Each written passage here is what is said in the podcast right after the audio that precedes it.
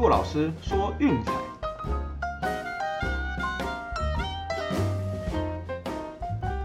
看球赛买运彩，老师教你前往拿白。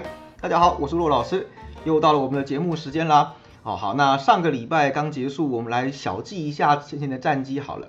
那节目开播的第二个礼拜，战绩是十八胜八败，哦，那状况相当不错。那累计的战绩是三十六胜十二败，都还维持一个蛮高档的状态。好，那我们也把它拆开来统计一下，NBA 的战绩一共是二十六胜十败，那 MLB 是十胜两败。哦，那还是要提醒大家啦，就是当然，毕竟这个才两个礼拜是比较小样本的数据，那时间拉长之后，应该会趋近于大概百分之五十二到五十八之间。哦，那其实基本上这个就是我们这边的专业能够提供给各位的，哦，所以也不要觉得说这边是什么稳赢的干嘛的，这不是我们的宗旨，我们是做的长期正 EV 的投资，这要不断的提醒大家。哦，所以基本上就是不管输赢，就是开开心心的过日子，维持好心情才会有好运气。OK。好，那我们今天的场次比较少，可能会谈一点就是呃跟心态相关的部分，一些观念上的东西。好，那开始之前，我们一样先简单回顾昨天的比赛。那昨天的美国职棒，我们推荐的是巨人呐，啊，最后是三比四一分惜败给小熊，相当可惜。其实也真的差一点点而已啦，就是七局 Alex Dickerson 那一颗球差几公分就就过了。哦，如果那个那个欧巴打到墙上就已经就可以超前了，相当可惜。不过也没关系啦，有时候球赛就是这样子。好，那 NBA 的部分呢？亚特兰大老鹰一百二十八比一百二十四倒打费城七六人。哦，这场比赛开打前，那个我看群主的朋友传给我说，哇，怎么办？MB 会那个临时决定要上了。我看了我也觉得哦，头好痛。那盘分也从原本的呃二点五一路拉拉到四点五甚至五。对啊，那我就说，哦，我的天哪，那看起来，但没办法，推了就推了，来来不及改。当然也不是说我一定会输啦，因为球赛就是这个样子，那也没关系。所以最后哎。还好开节，老鹰就把那个七六人给打爆，或者取得二十分的领先，后面慢慢慢慢花慢慢花，最后还是就是呃四分险胜。我那 M B 的也得了三十九分，确实是名副其实的老鹰杀手了。对，那至少这个这种是比较意料之外，那也算运气不错，最后还是把把它捡起来这样子。OK，那第二场是我不太想碰的快艇队，一百二十六比一百一十一淘汰掉达拉斯独行侠哈，这个系列赛主队终于赢了一场。好，那我想说，没你好了，就是这种比赛就看看大家开心就好。而且尤其是其实 Game Seven 还有越到后面的比赛，老实说是比较不适合运彩投资的。好，因为就是那种短期那个呃，可能甚至一战定胜负的比赛，那种变数都会比较大。哦，对，所以基本上我还是跟各位讲说，就是要在前面比较好赢、资讯充足的时候，强弱悬殊的时候，赶快把它赢起来。哦，那反而是到后面的比赛，我们可能要稍微收一点这样子。好，见好就要收这样。OK，那我们刚刚谈到的就是说今天的场次比较少嘛，美国职棒一共只有三场。那我们这边看完了所有的资料之后，决定是不推荐。哦，因为毕竟有两场比赛是菜鸟大乱斗，完全没有资讯可言。然后有一场比赛是跨联盟，这个也没什么参考价值。哦，所以基本上没有把握的，我们就建议大家就是轻松点，休闲看球了哈。就球赛每天都有，不急着今天一定要跟他输赢。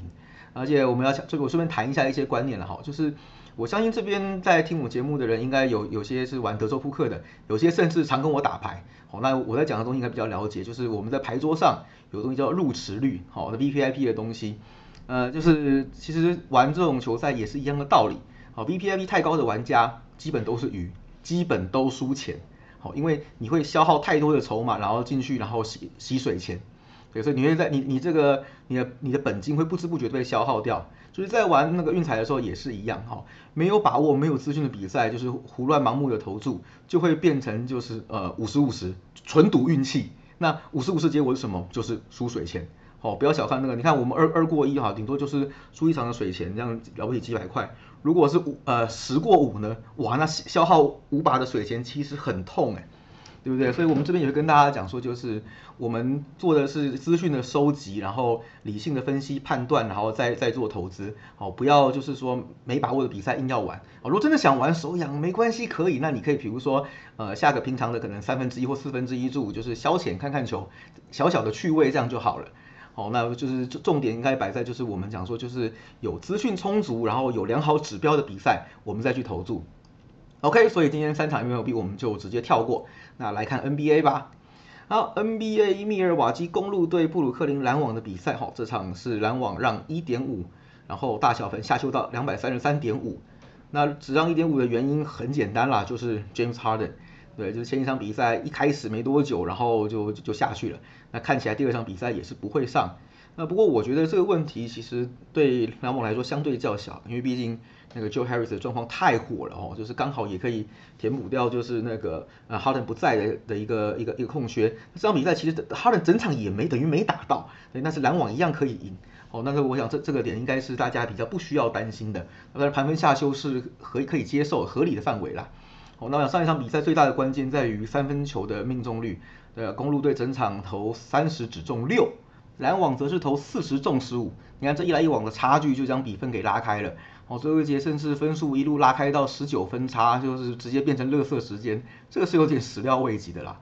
哦，当然，不过我想这个东西其实也可以作为我们第二场比赛的参考指标哈。两队进攻的节奏都相当的快，而且就是非常频繁的在外线出手飙分。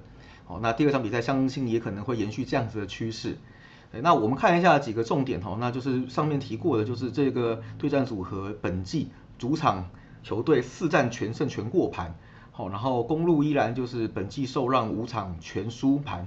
啊，另外就是。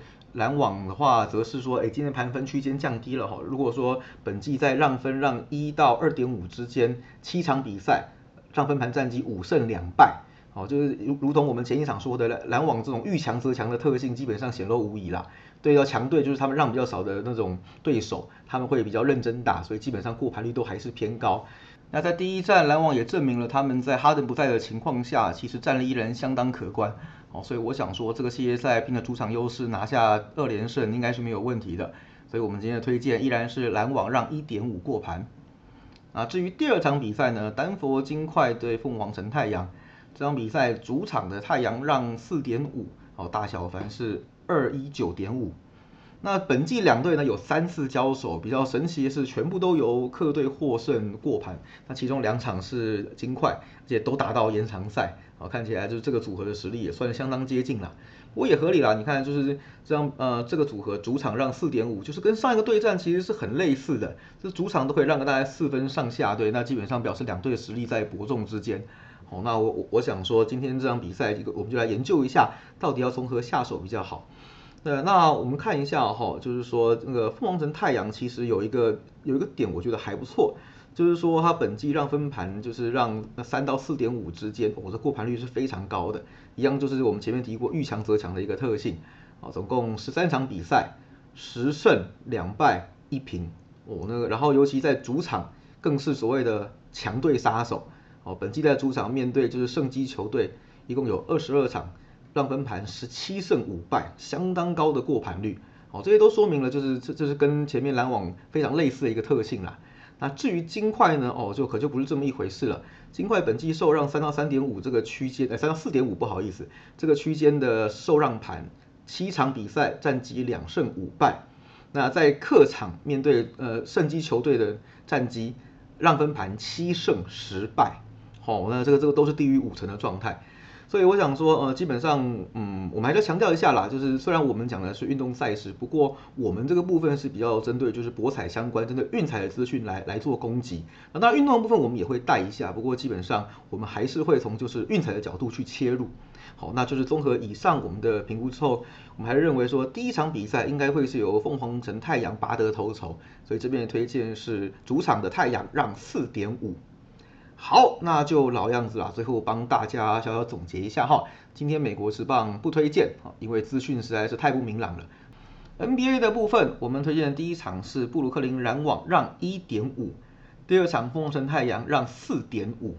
OK，都清楚了哈。好，那基本上今天下午也没球赛了，那大家不妨就是放松呃休闲一下，赶快把就是该做的工作做完那保持轻松愉快的心情，隔天早上再起来一起看球。